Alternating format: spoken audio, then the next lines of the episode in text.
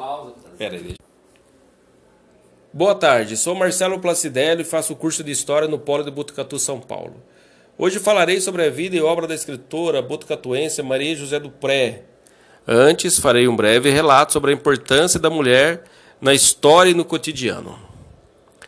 Podemos afirmar que a mulher de hoje tem uma maior autonomia e liberdade de expressão, bem como emancipou seu corpo, suas ideias e posicionamentos outrora sufocados em outras palavras, a mulher do século XXI deixou de ser coadjuvante para assumir um lugar diferente na sociedade, com novas liberdades, possibilidades e responsabilidades, dando voz ativa a seu senso crítico. Hoje, as mulheres não ficam apenas restritas ao lar como donas de casa, mas comandam escolas, universidades, empresas, cidades e até mesmo países. Contudo, avanços à parte, é preciso que se diga que as questões de gênero no Brasil e no mundo devem sempre estar na pauta das discussões da sociedade civil e do Estado, dada a importância da defesa dos direitos e da igualdade entre os indivíduos na construção de um mundo mais justo.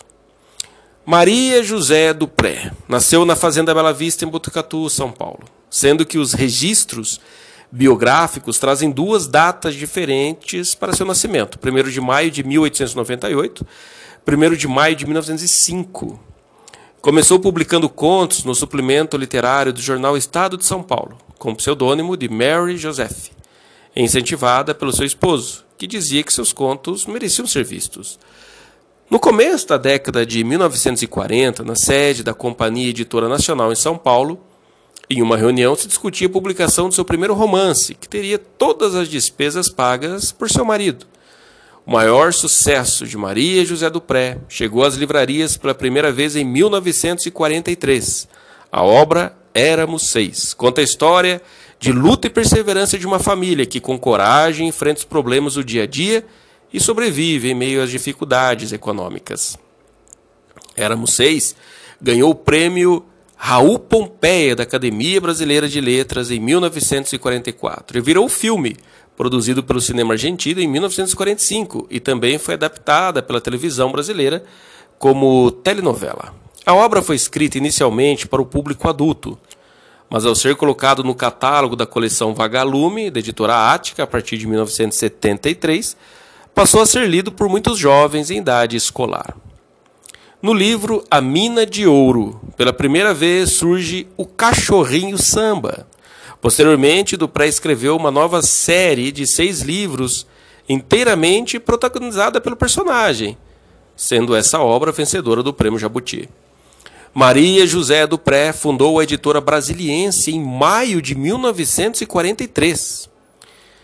Ela foi membro diretivo da Sociedade Paulista de Escritores, vice-presidente da creche baronesa de Limeira e da entidade beneficente Gota de Leite, trabalhos que, se não necessariamente feminista, capitaneava nos estados brasileiros dos anos 1930 a 1940 a luta pelas conquistas femininas.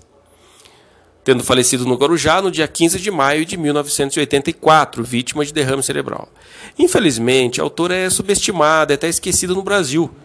Mesmo aqui em sua cidade natal, Botucatu, não temos um museu ou outro tipo de atividade cultural dedicada a esta grande escritora que levou gerações de crianças a adquirir o hábito da leitura, tão importante para o desenvolvimento e capacidade de crítica e a construção de conhecimento, além de sua luta pelas conquistas femininas. No caso da escritora Maria José do Pré, o município poderia criar um centro cultural, organizar oficinas literárias, divulgar nas escolas municipais a obra desta grande escritora ou até mesmo um museu virtual com links sobre a vida e trajetória da escritora nos mais diferentes campos de atuação. Diante de tudo que vimos, ficou evidente o quão importante o papel da mulher na sociedade nos seus mais diferentes aspectos. Avançou muito em termos de igualdade, reconhecimento profissional, mas ainda precisa evoluir muito mais. Espero que tenham gostado da abordagem do tema. Reflitam e opinem no chat. Sempre é importante termos as análises de vocês muito obrigado.